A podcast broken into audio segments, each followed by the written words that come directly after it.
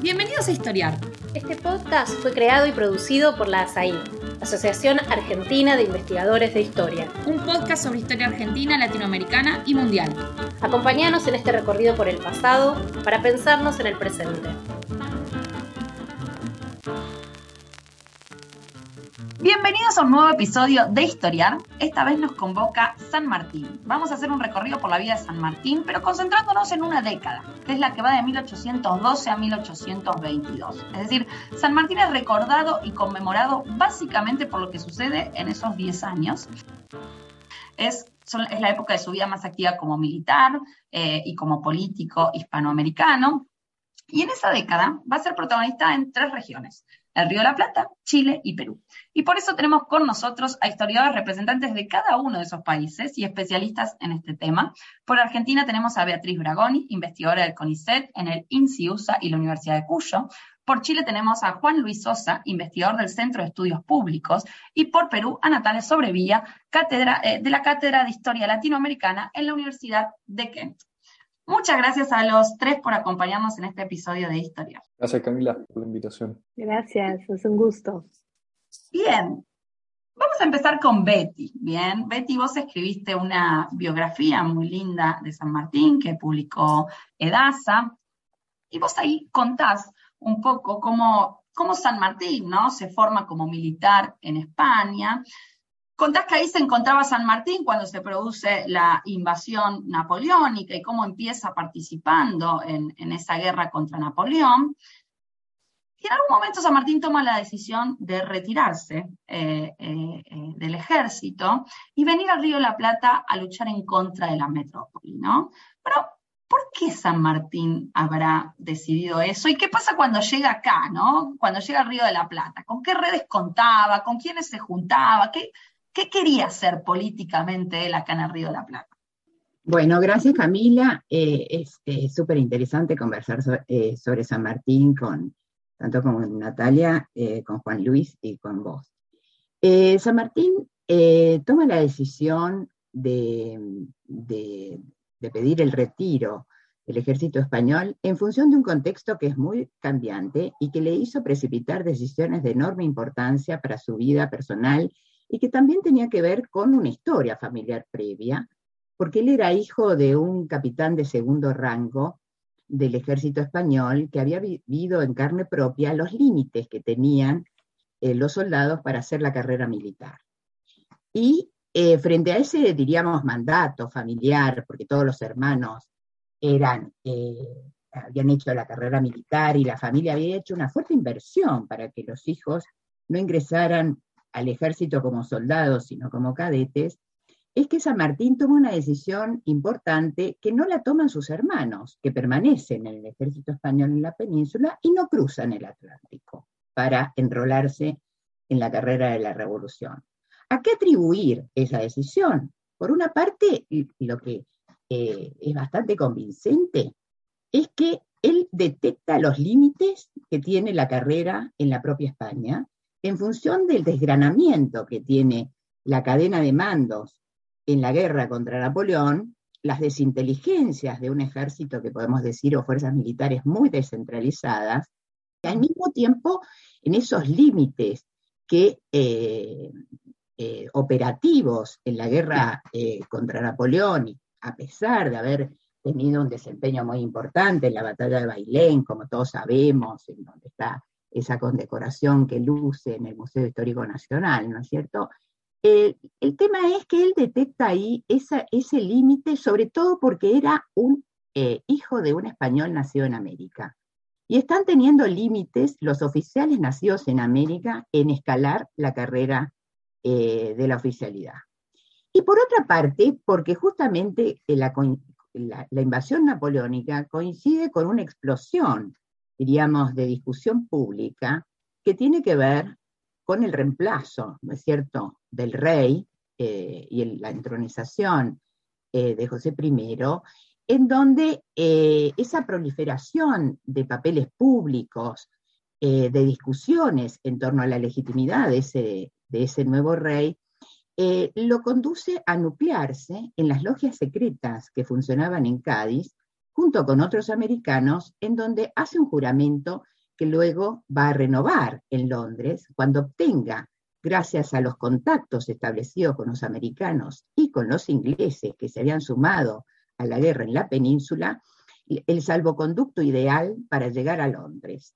Y en Londres vuelve a jurar eh, a favor de la independencia americana, junto con el que después va a ser su gran rival, que es Carlos de Alvear, y con esa comitiva, podemos decir, y junto también con un voluminoso equipaje cargado de libros, y sobre todo libros que tienen que ver con aspectos militares, con el pensamiento ilustrado, y que incluyen dos textos que son maravillosos, uno sobre eh, viajes sobre América y el otro eh, tiene prácticamente la colección completa del mercurio peruano.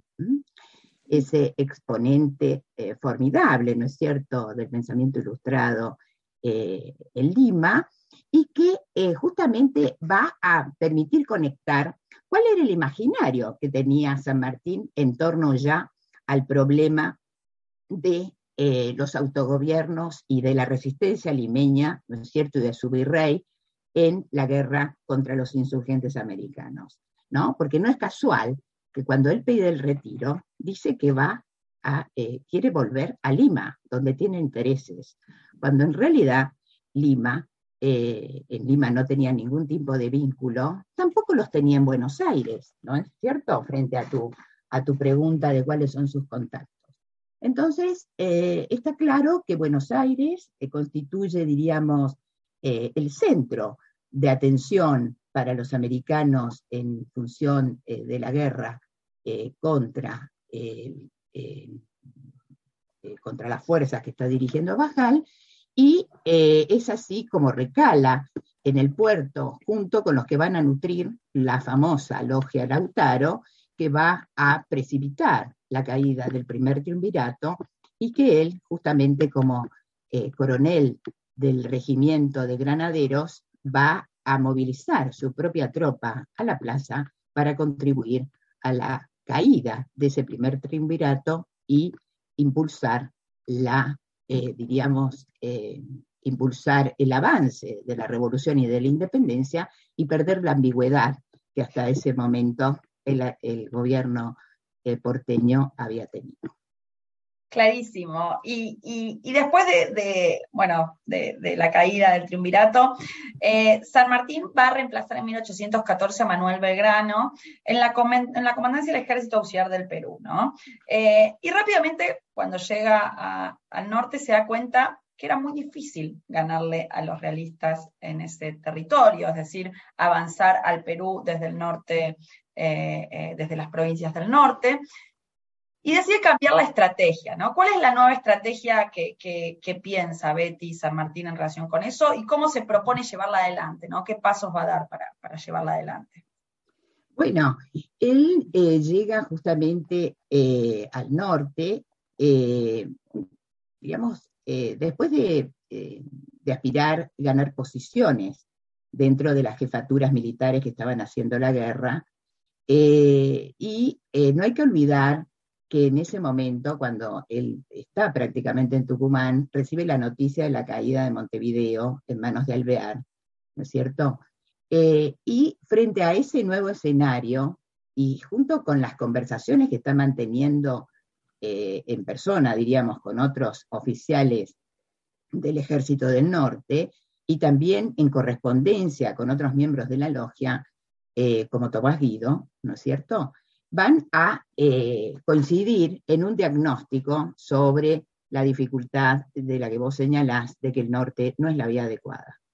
Eh, no es la vía adecuada porque los ejércitos realistas están conformados también abrumadoramente americanos y las provincias altoperuanas han, diríamos, han eh, tenido después de, los éxitos, ¿no es cierto?, de Ayohuma y Vilcapugio, han tenido, eh, ya tienen el control, por lo tanto, digamos, el, ámbito eh, o la jurisdicción peruana se amplificó a lo que era la geografía previa a, las, ¿no cierto?, a la creación del virreinato rioplatense, y esto entonces les hace ver que hay que pegar un giro en la dirección de la guerra hacia el Pacífico.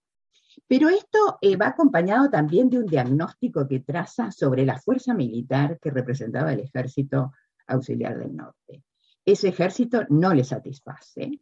Esto está muy bien documentado no solamente por la, eh, por la historiografía, sino por la correspondencia en ese momento, en donde es un ejército, ¿no es cierto?, están las cartas de Belgrano, pero también están en las cartas de Darrigueira, que es uno de los eh, digamos que va a ser uno de los representantes de Buenos Aires en el Congreso de Tucumán, en donde señalan que es un ejército relajado en la disciplina, lleno de mujeres, que inunda, ¿no es cierto?, y que impide eh, la disciplina de los cuerpos, ¿no?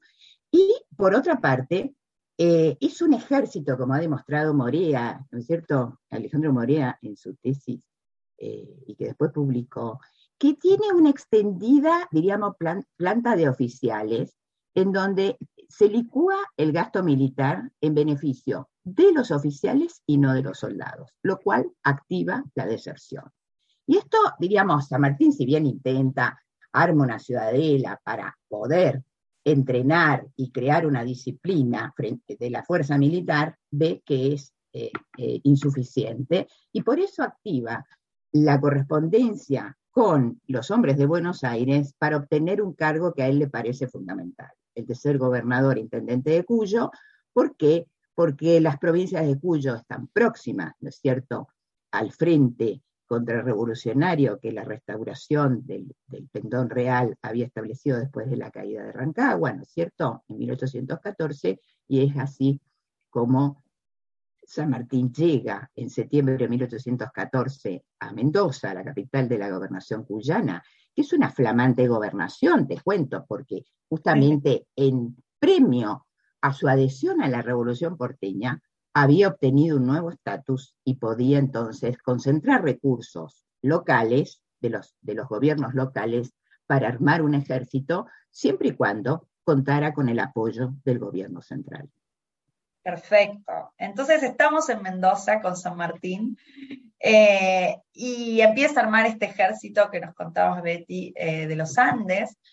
Pero en esa empresa también participaron hombres de Chile, ¿no? Entonces acá quiero preguntarle a Juan, eh, a Juan Luis, bueno, ¿quiénes estaban, quiénes, eran estos hombres de Chile que participaron de esta empresa? ¿Cómo fue la colaboración entre ambos grupos dentro del ejército? ¿Qué conflictos surgieron? ¿Cómo medió San Martín en ese contexto? ¿Qué nos puedes contar, Juancho?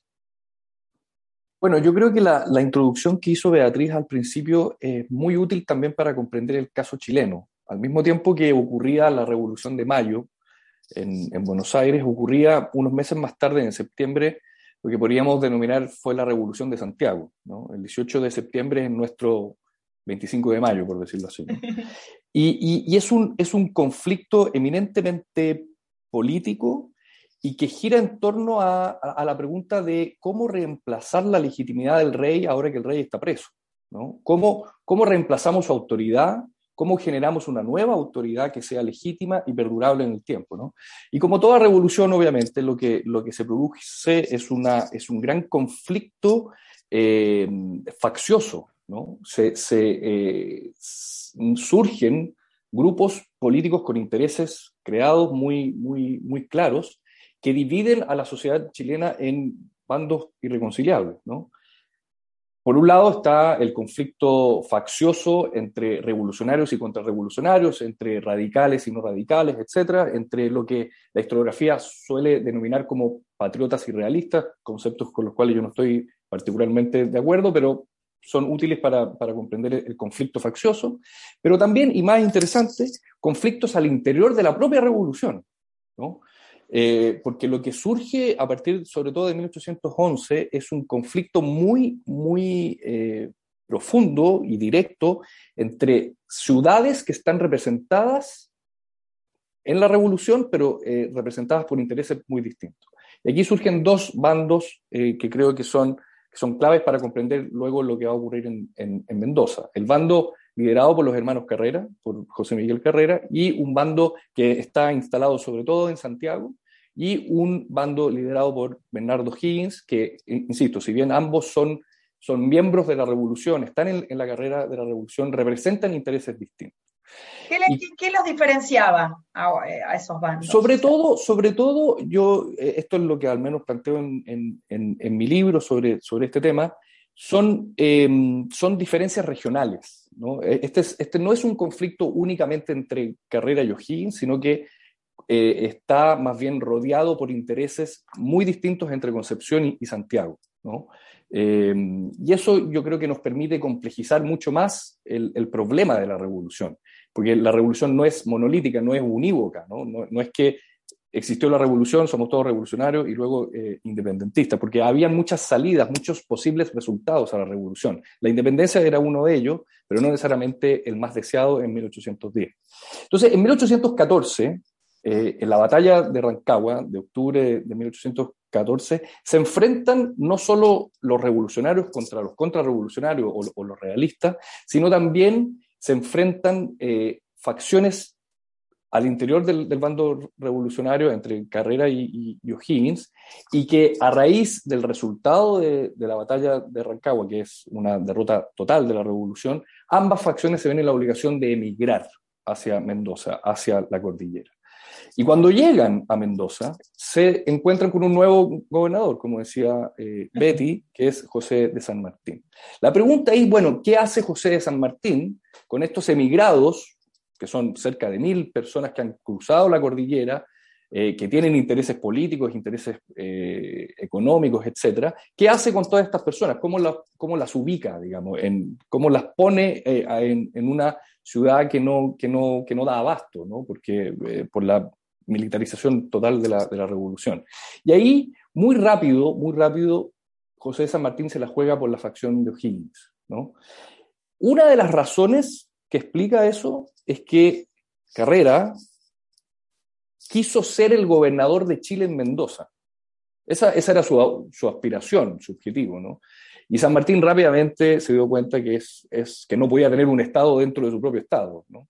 Con lo cual le quita todo tipo de apoyo a, Carrera, se lo entrega muy explícitamente a O'Higgins y surge ahí una alianza que luego se va a consolidar a través de la logia del Lautaro, una alianza eh, muy fuerte entre San Martín y O'Higgins, eh, que tiene efectos políticos, efectos militares, efectos económicos y que va a perdurar hasta que ambos caigan, digamos, en, el caso de San Martín en el año 22 y en el caso de O'Higgins en el año 23.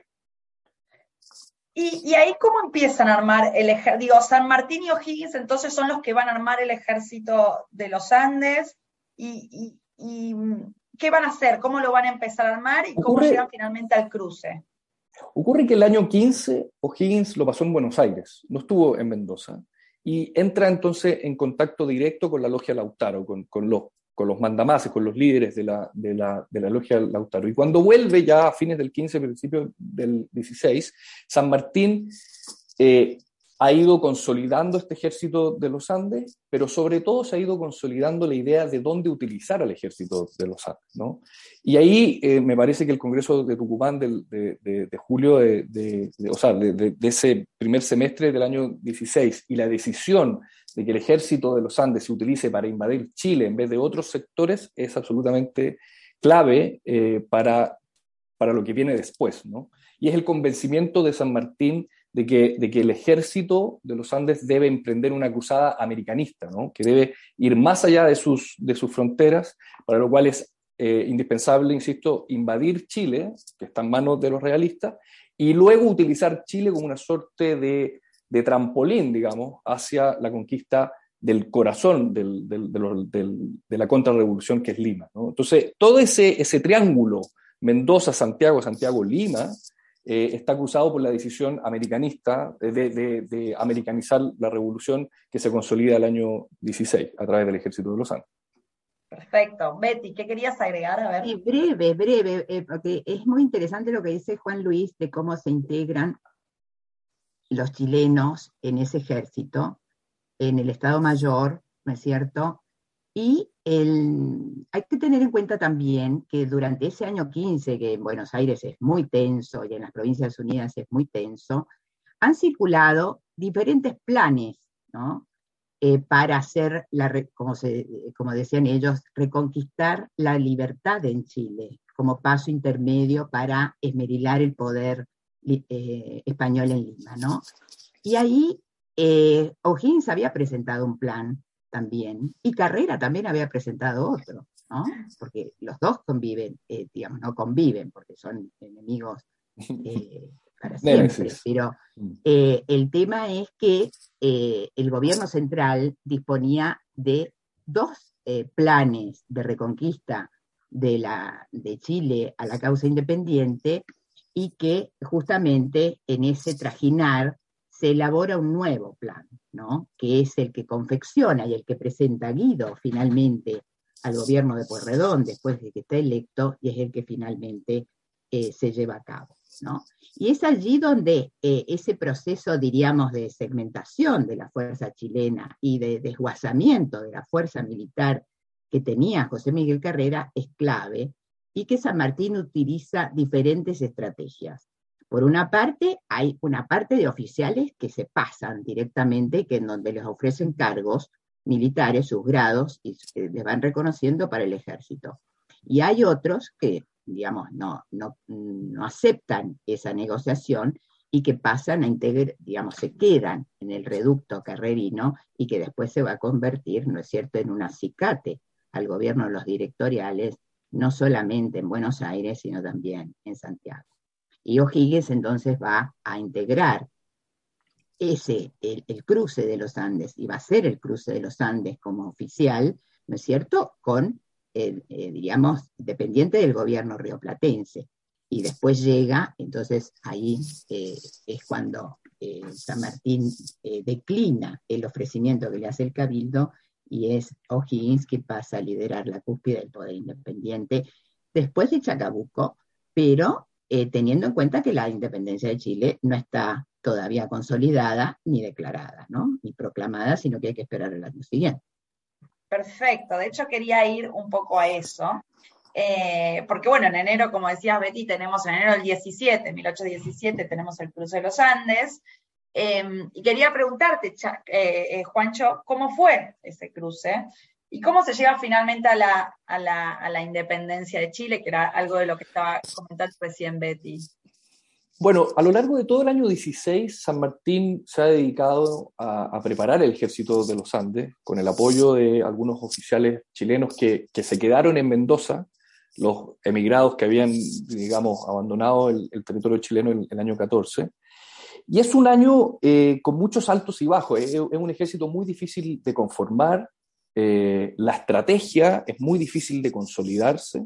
Eh, en enero del año 17, el ejército de los Andes cuenta con cerca de 4.000 hombres más muchos esclavos y tiene como propósito cruzar la cordillera de los Andes en una empresa verdaderamente titánica, y, que, y, que, va a tener muchas, muchas bajas a lo largo de, de las dos semanas que dura el, el, viaje, eh, desde, desde Mendoza, desde Cuyo a, Chacabuco, que es donde se enfrentan las, las fuerzas realistas y las fuerzas eh, revolucionarias, ¿no? El, el, 12 de febrero del año 1817.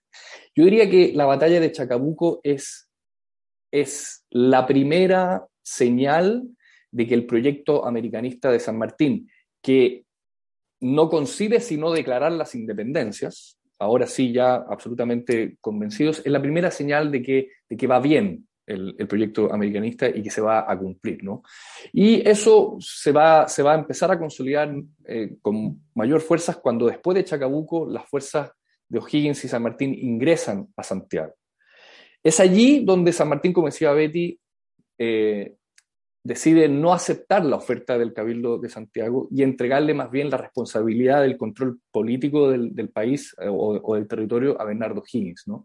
Eh, de ahí yo diría que la Logia Lautaro tuvo, eh, un rol clave como sostenedor, al, sostener a O'Higgins como director supremo del, del territorio. Un año después, eh, se va a declarar la independencia, se va a consolidar militarmente a través de la batalla de, de Maipú.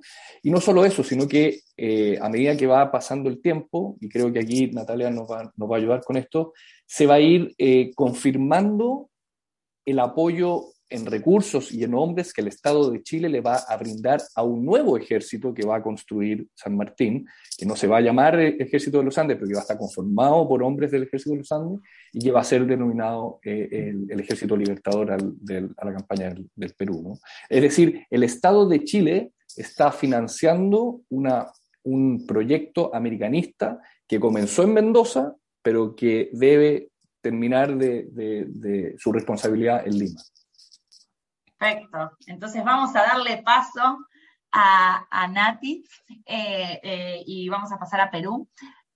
Antes de, pasar a San Martín en Perú, me gustaría que nos cuentes, en todo este periodo que estaban describiendo Juan y Beatriz, ¿qué estaba pasando en Perú? ¿Cómo era la situación en Perú antes de la llegada de San Martín? Eh, ¿Con qué fuerzas costaban los realistas en ese momento en Perú? bueno, que nos pongas un poco en contexto en el Perú de la época. Muchas gracias, eh, Camila, por la invitación y me, es muy grato poder compartir este, esta tarde con ustedes. Eh, el ejército realista en Perú era un ejército netamente americano. Ese es uno de los puntos que mencionó Beatriz y había estado en actividad desde 1809.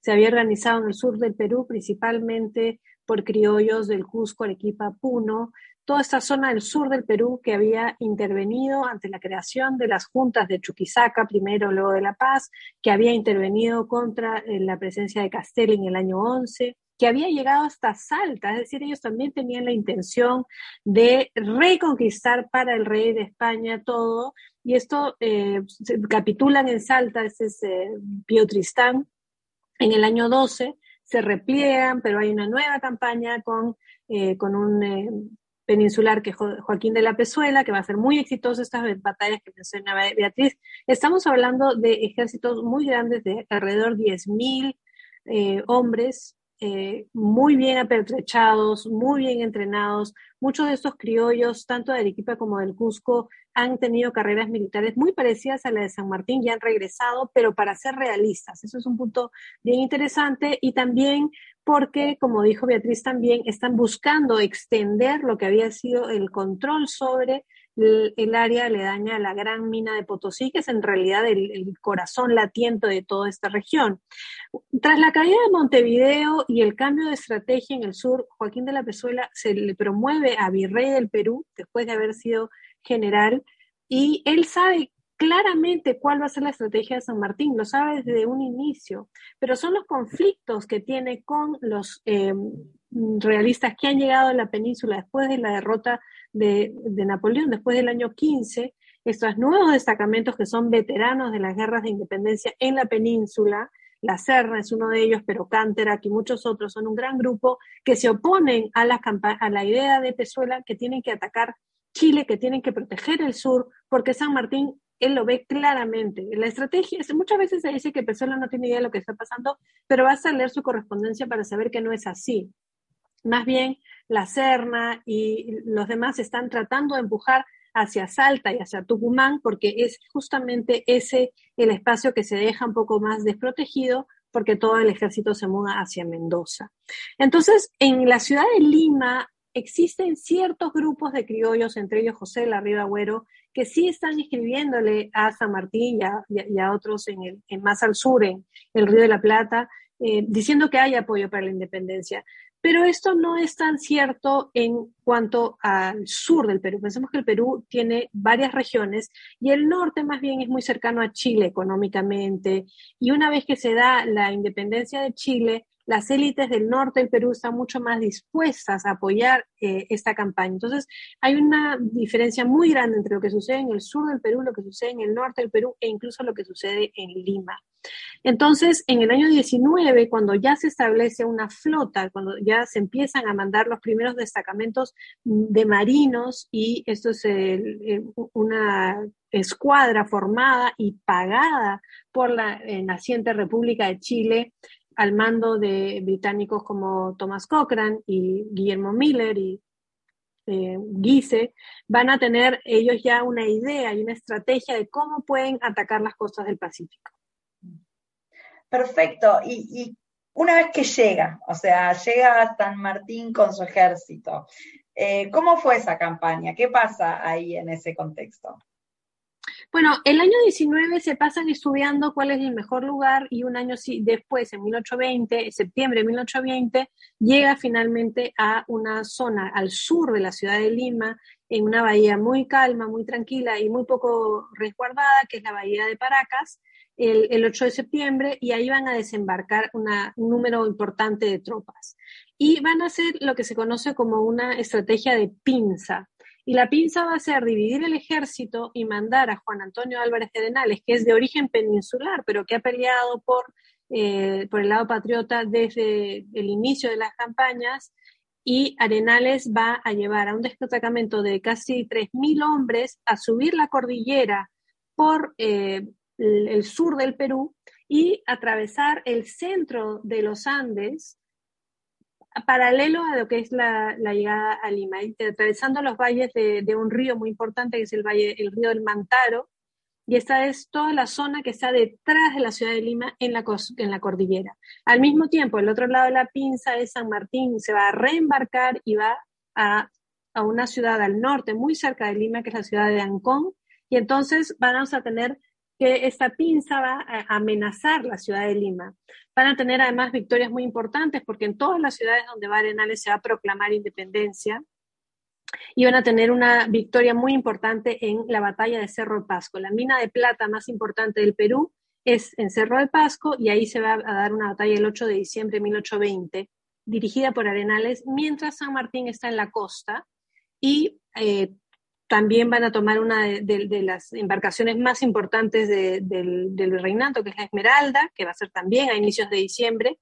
Y luego en diciembre, el norte del Perú, la Intendencia de Trujillo, que es eh, todo lo que va de Lima hacia el norte, se va a declarar independiente. Y esto es porque San Martín está entrando en tratativas con el eh, intendente eh, en, en, ese momento, el, eh, que va a ser eh, Bernardo de Tagle, el marqués de Torre Tagle, y entonces San Martín logra con negociaciones que toda una gran parte del Perú se declara independiente en diciembre de 1820. Pero no todo Perú. ¿Qué, qué, qué faltaba ahí? Vos decís una gran parte de Perú. ¿Qué... Bueno, en ese momento, en diciembre de 1820, solamente el norte del Perú era independiente. La ciudad de Lima se mantenía realista y todo lo que iba del centro del Perú hacia el sur se mantenía realista. Y entonces este es un momento muy importante y un momento clave en ese inicio de 1821, porque va a haber una lucha muy eh, enardecida entre los mismos realistas, entre estos, entre estos oficiales que han venido de la península eh, en 1815-16, La Serna, Canterac, entre ellos, y ellos van a deponer al virrey Pezuela en Aznapuquio, que es el campamento militar que es muy cercano donde está acampado eh, San Martín en ese enero de 1821, donde además los dos bandos están completamente decimados por las enfermedades propias del trópico del Pacífico, que es esta la temporada de verano, y entonces no hay movimiento militar, pero se va a, derrocar al, virrey Pezuela, aduciendo que no ha tenido una estrategia real de enfrentamiento a San Martín. Vamos a un mini corte y ya volvemos con más preguntas sobre San Martín. Este es el podcast de ASAIG, la Asociación Argentina de Investigadores en Historia. Te invitamos a asociarte y a seguirnos en las redes, en Twitter, en Facebook e Instagram. Toda la información sobre la asociación la puedes encontrar en nuestra página asaig.org.ar. Te esperamos todos los sábados con un nuevo episodio de Historiar sobre los grandes temas de nuestro pasado, abordados por especialistas e historiadores profesionales de manera cordial pero rigurosa. Seguimos con nuestro episodio de hoy. Que, se derroca el virrey, em, ¿qué tipo de gobierno se instala en Perú? ¿no? Esto ha generado eh, a posteriori polémicas. Eh, ¿cómo, cómo, pasa ese San Martín militar a un San Martín más político? Bueno, todavía le quedan seis meses de negociaciones donde se la pasan negociando con los, eh, con los realistas, con la Serna y con Canterac, eh, qué es lo que va a suceder. Y aquí hay todo un tema sobre la estrategia militar que él toma. En abril del año 21, él vuelve a mandar a Arenales a la sierra, en la segunda campaña a la sierra, subiendo por una zona muy accidentada, otra vez a Cerro de Pasca, donde, donde está el dinero, donde está la plata. Y eh, tenemos a los, a los ejércitos listos para enfrentarse, pero no se llegan a enfrentar. Y negocian.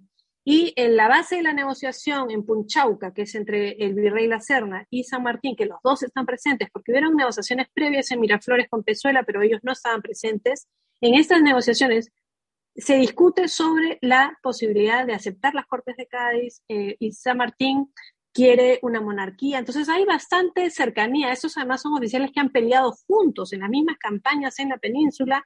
Son muchos veteranos de esas mismas guerras, se conocen personalmente. Entonces, esto también es interesante. Y finalmente, esto es una estrategia de negociación de ambos bandos. Ninguno de los dos quiere dar su brazo a torcer y quieren tener una mejor opción. Lo que hace finalmente la Serna es abandonar, es firmar un armisticio con San Martín, abandonar la ciudad de Lima, dejarla desguarecida y moverse hacia primero la Sierra Central y luego la Sierra Sur. Esta sierra es donde se han hecho todas estas campañas y es en ese momento que San Martín se le va a invitar a la ciudad de Lima, se le va a invitar porque las élites de la capital están totalmente eh, asustadas de la posibilidad que llegaran las montoneras, que llegaran los grupos indígenas o afrodescendientes y tomaran la ciudad de Lima. Entonces invitan a San Martín, el día 15 de julio se escribe una declaración de independencia y el 28 de julio se organizó una proclamación pública de la independencia, que es la fiesta que nosotros celebramos en el Perú como nuestra independencia, que es el 28 de julio de 1821, y San Martín establece un protectorado.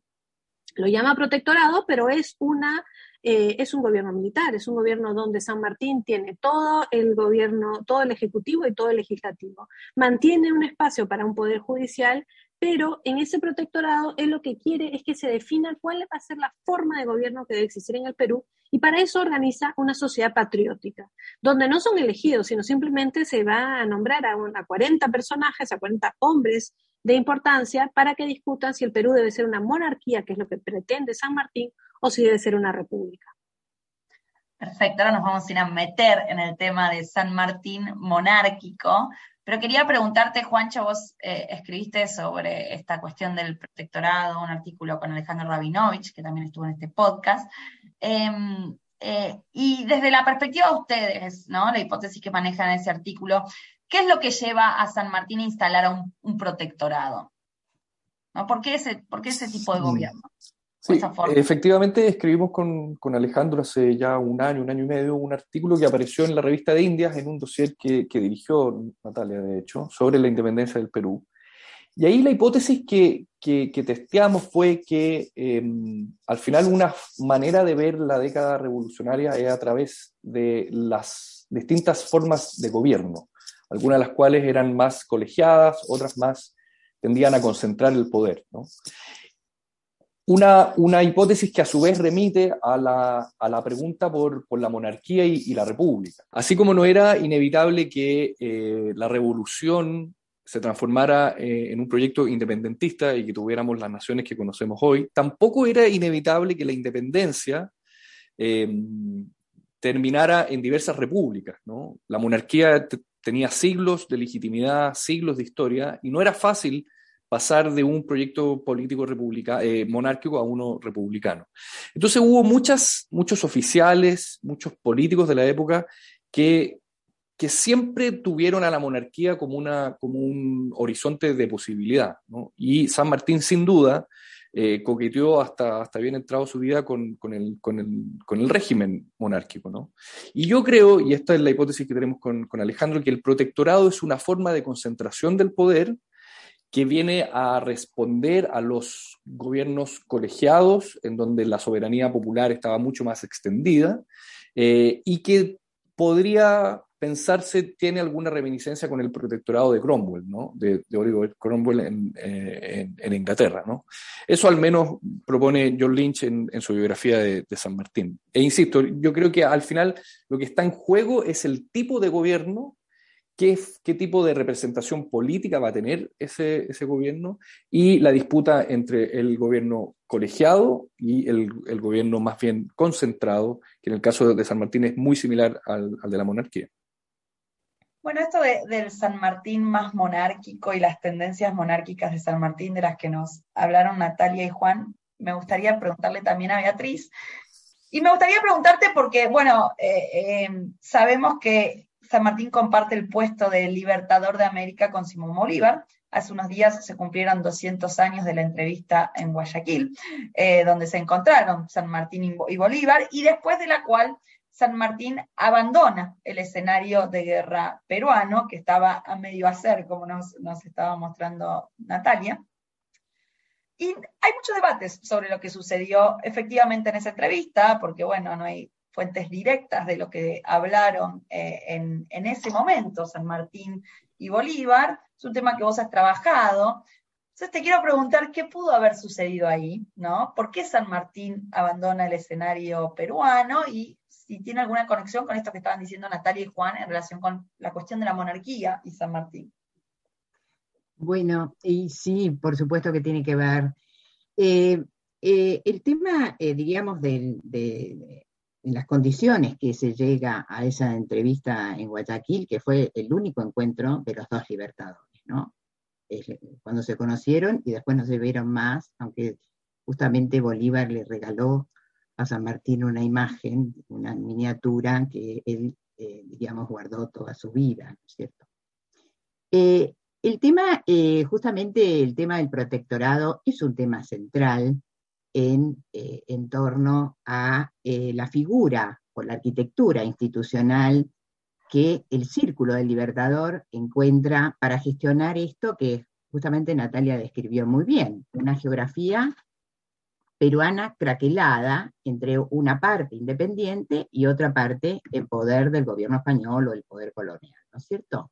Y es una forma de gestión de territorios libres que justamente en febrero de 1821 habían, eh, dictado un reglamento, ¿no es cierto?, para gobernar esos territorios libres con toda una organización que tiene mucho que ver con una estructura centralizada y en donde está de por medio también algo que anima a todas las revoluciones de independencia, que es la soberanía de los pueblos, ¿no? porque esto es lo que hay que tener en cuenta también, ¿no? No es que es un poder instalado desde arriba, sino es bajo la coacción o el convencimiento de los pueblos. Recién Natalia describió muy bien todo ese proceso de negociación con el gobernador de Trujillo, ¿no? que uno lo puede seguir muy bien en la correspondencia de San Martín con eh, el gobernador de Trujillo, en donde finalmente aparece en el balcón y eh, hace flamear la bandera que había creado San Martín en ese, diríamos, en, su desplazamiento entre Pisco, Ancón y después donde hace campamento, que es en Guaura.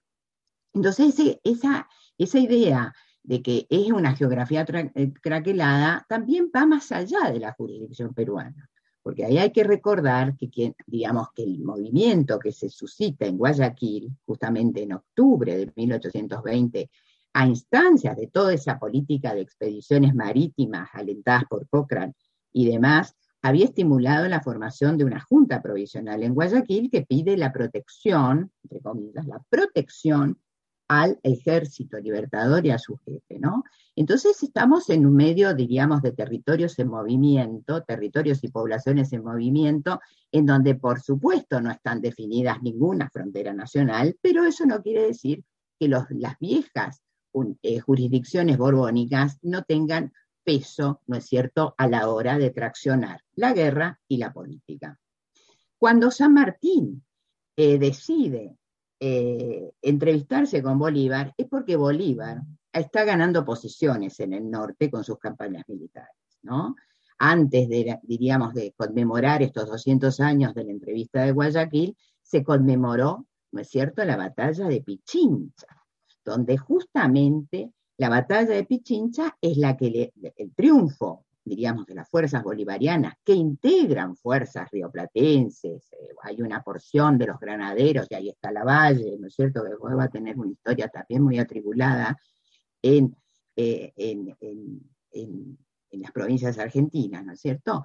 Eh, pero justamente esa batalla de Pichincha lo que demuestra es que le abre paso a Bolívar ¿no es cierto?, a avanzar sobre Quito, que había sido sofocada desde 1809 y que se había mantenido diríamos, a favor de la monarquía, para no usar digamos, eh, la monarquía española y Guayaquil, ¿no es cierto?, que ya está independiente, ¿no? Entonces avanza Bolívar eh, con la pretensión, la aspiración, y que después la concreta, ¿no es cierto?, de anexar esos territorios a la Gran Colombia, que ya había adoptado una forma republicana y representativa Entonces, en ese contexto, digamos, todas las ideas de ese debate que justamente había animado, como recién dijo Natalia, la discusión entre republicanos y monárquicos constitucionales, ¿no? porque hay que tener en cuenta que la monarquía que ellos se imaginan, la idea de monarquizar Perú, no es la vieja monarquía en la que habían nacido, y tampoco es la monarquía,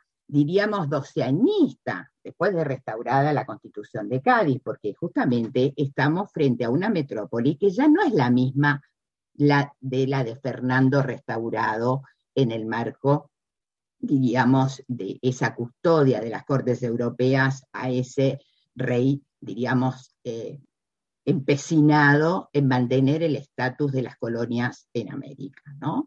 Sino que estamos en un momento en donde eh, eh, todas esas negociaciones y ese, ese, cambio de régimen, diríamos, en España es el que también anima eh, las situaciones americanas. Y es lo que había en parte rechazado San Martín y su, su círculo, que es, no querían aceptar la monarquía, eh, aceptar la, la, constitución gaditana e integrarse a esa nación española que había sido descrita y demás como parte de esa nación española, sino poner en un plano de igualdad América y España. Entonces, en ese contexto llega a Guayaquil cuando ya Bolívar, diríamos, tiene más brillo que su propio accionar. Y sumado a eso, a que ha perdido eh, San Martín bases, diríamos, propias para sostenerse como protector del Perú. Eh, y en esa conversación, en donde justamente no hay, eh, no hay testimonios directos, como vos dijiste, se reconstruye con las versiones posteriores, documentos, comentarios, etcétera, etcétera. Y ahí hay dos grandes temas que eh, circularon y que incidieron en la decisión de, de, San Martín de abandonar y de abdicar al mando supremo peruano. Una es la dificultad de hacer la reunión de fuerzas militares bajo una sola conducción. Esto Guido lo señaló muy bien ya en su vejez, cuando escribe sentado a la sombra de sus años, diciendo que ambos generales no cabían en el mismo teatro militar. Y la otra diferencia era política. Eh, San Martín seguía convencido que la monarquía constitucional era la vía adecuada para hacer un tránsito entre eh, el, tránsito amigable, podemos decir, o una transición entre el antiguo régimen colonial y los estados independientes. Y eh, esa convicción está apoyada en una profunda admiración, diríamos, de la monarquía mixta o la soberanía mixta que animaba la monarquía británica y como un artificio, digamos, un, edificio político que permitiera dotar de estabilidad a la cúspide y de evitar lo que los, ponía bastante, eh, digamos, que habían eh, aprendido de la experiencia rioplatense, que es la división de partidos y de facciones que corroían el edificio político y aparte era, eh, diríamos, semilla o eh, sustento de todo tipo de anarquía.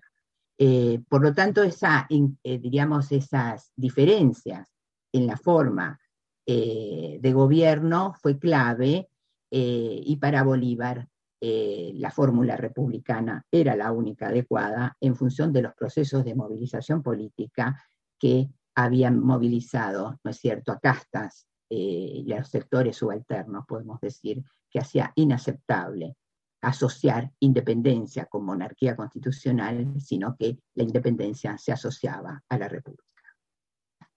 Es interesante porque todo está... Eh, a, ver, Nati. Bueno, solamente para acotar, estoy totalmente de acuerdo con todo lo que dice Beatriz, porque es muy claro, pero también hay que recordar que San Martín había sido completamente derrotado en el Perú. Él no había logrado hacer nada había perdido la única campaña que había lanzado en abril del año 22, no tenía apoyo ya del Río de la Plata, el apoyo de Chile era cada vez más tenue, tampoco tenía ni siquiera el apoyo de Cochrane con quien se había peleado, Y entonces eh, tampoco tenía el apoyo de los peruanos que no querían la monarquía porque la sociedad patriótica no hacían más que reclamar república. Entonces, eh, más allá de las posibilidades, él llega a Guayaquil con las manos vacías. Él le ha dado ya a Bolívar todo lo que tenía para la batalla de Pichincha y ya para ese momento sus posibilidades son muy pocas, tanto así que ya ha llamado a la elección de unos representantes a un Congreso peruano que se va a reunir en septiembre del 22, que es cuando él finalmente va a abdicar el poder. Coincido completamente con lo que decís Natalia, porque cuando él justamente vuelve, se encuentra que lo, digamos, la situación era mucho más crítica en su gobierno a raíz de que Monteagudo, su ministro, había sido depuesto. Así que eh, él no tiene bases propias, las perdió, eh, no tenía eh, capital político, digamos, el capital político había sido pulverizado y tenía una seria objeción también, había tenido, por el tema del monarquismo, una seria objeción por parte de sus íntimos, de su círculo chico, podemos decir, porque justamente toda esta discusión sobre la monarquía le había hecho perder personas de muchísimo valor, como las Heras, por ejemplo, que había perdido el retiro, o eh, miembros del Estado Mayor, como el, el coronel eh, José María Aguirre, que se habían retirado ya de eh, así que eh, coincido plenamente con lo que decía Natalia. Esto, esto de, la, de las tendencias monárquicas es algo que a posteriori, por lo menos en la memoria colectiva o, en las diferentes memorias que han circulado sobre San Martín en Argentina, se ha, ha quedado eclipsado, ¿no? Y se ha convertido a San Martín en una suerte de San Martín republicano, federal y no centralista. Es decir, se ha ido moldeando un San Martín. Entonces me gustaría que eh, en, esta última, en esta última partecita del episodio pasemos un poco a la memoria de San Martín en cada uno de los países a los que ustedes pertenecen. Es decir, ¿cómo es, cómo tiene, qué, lugar tiene en la memoria, eh, en la memoria colectiva? Eh, hoy San Martín en Perú, en Chile, en Argentina, y si hay disputas eh, sociales y políticas, porque historiográficas por supuesto que las hay, porque disputamos, pero digo, disputas digo en el espacio público, en relación con esa memoria sanmartiniana, ¿no? ¿Cómo, ¿Cómo se lo recuerda hoy a San Martín en cada uno de esos países? No sé, Nati, si quieres arrancar con Perú. Vamos, vamos de, de Perú, Chile, Argentina. Bueno, en Perú San Martín es el bueno y Bolívar es el malo. San Martín es el que declara la independencia, el que proclama la independencia y es el pro-hombre, el gran hombre que no quiere hacerse del poder. En cambio, Bolívar se convierte en el presidente vitalicio, va a crear la República de Bolivia. Entonces, en la historiografía y en la memoria colectiva, San Martín, eh, como digo, es el, es el bueno contra Bolívar el malo. Buenísimo, buenísimo. ¿En Chile? Mira, yo te diría, Camila, que, San Martín no es un personaje mayormente em, considerado por el público común y corriente, digamos. Eh, por supuesto que hay disputas historiográficas en torno a su figura, eh, pero no es, no es parte del, santoral, digamos, ni, de, la, eh, del grupo de héroes que conforman el santoral independentista.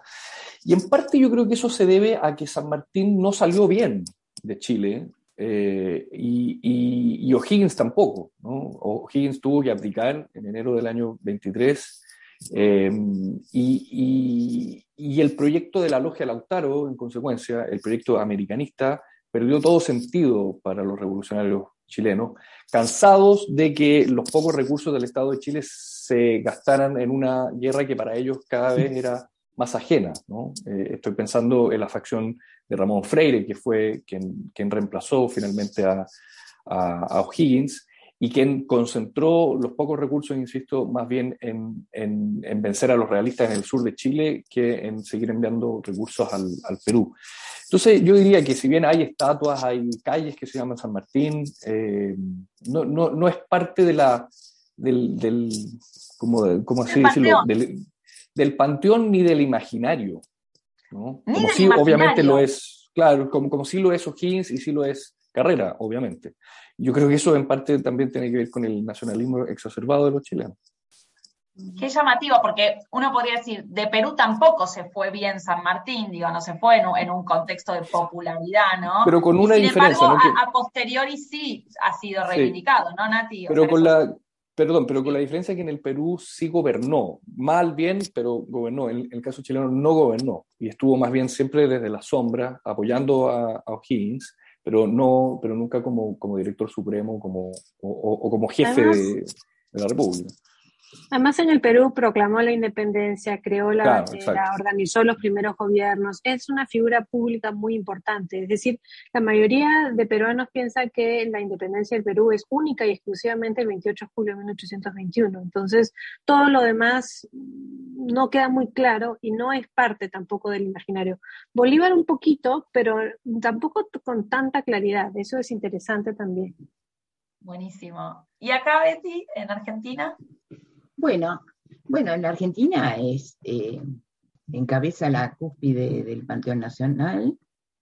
Eh, vos has demostrado en tu libro que solo perdió el, primer lugar en los últimos años, en donde justamente eh, pasaron a ocupar ese lugar Belgrano y Eva Perón, pero eh, aún, diríamos, en esas liturgias estatales, esa diferencia, la enorme popularidad de San Martín, eh, diríamos, a lo largo del tiempo, es, eh, digamos, procede de operaciones políticas intelectuales que tuvieron, diríamos, enorme éxito en ubicarlo como el héroe de la nacionalidad argentina y también sudamericana. ¿no? pero ahí hay un punto que es súper interesante, porque aún las versiones, diríamos, más, eh, más, eh, más recientes eh, sobre la figura de San Martín y las más, digamos, que las que tienen mayor alcance popular, como pueden ser los guiones de, de, los programas de televisión para niños, como el de Sama, ¿no? Del canal Encuentro eh, siguen ubicando a San Martín con el que tiene el sable más brillante de los generales de la independencia de América del Sur, aunque ese sable esté empuñado por un niño nacido en Formosa con rasgos, ¿no es cierto?, mestizos. Entonces, eso lo que muestra es que más allá, diríamos, de los usos públicos de otros personajes del pasado, San Martín sigue manteniendo un lugar, un punto fijo en el imaginario eh, nacional y en la mitología nacional, en función de que no hubo una división, digamos, eh, como en el caso chileno, entre ojiguinistas y, eh, y, carrerinos, a raíz de que justamente el revisionismo histórico en la Argentina, junto con el peronismo, en sus variantes de izquierda o derecha, no ponían en duda el papel de San Martín en el proceso de construcción de la nacionalidad. Bueno, muchísimas gracias. Les agradezco mucho este rato y esta conversación tan interesante. Eh, a la audiencia nos encontramos el sábado que viene en un nuevo episodio de Historiar. Muchas gracias por participar a los.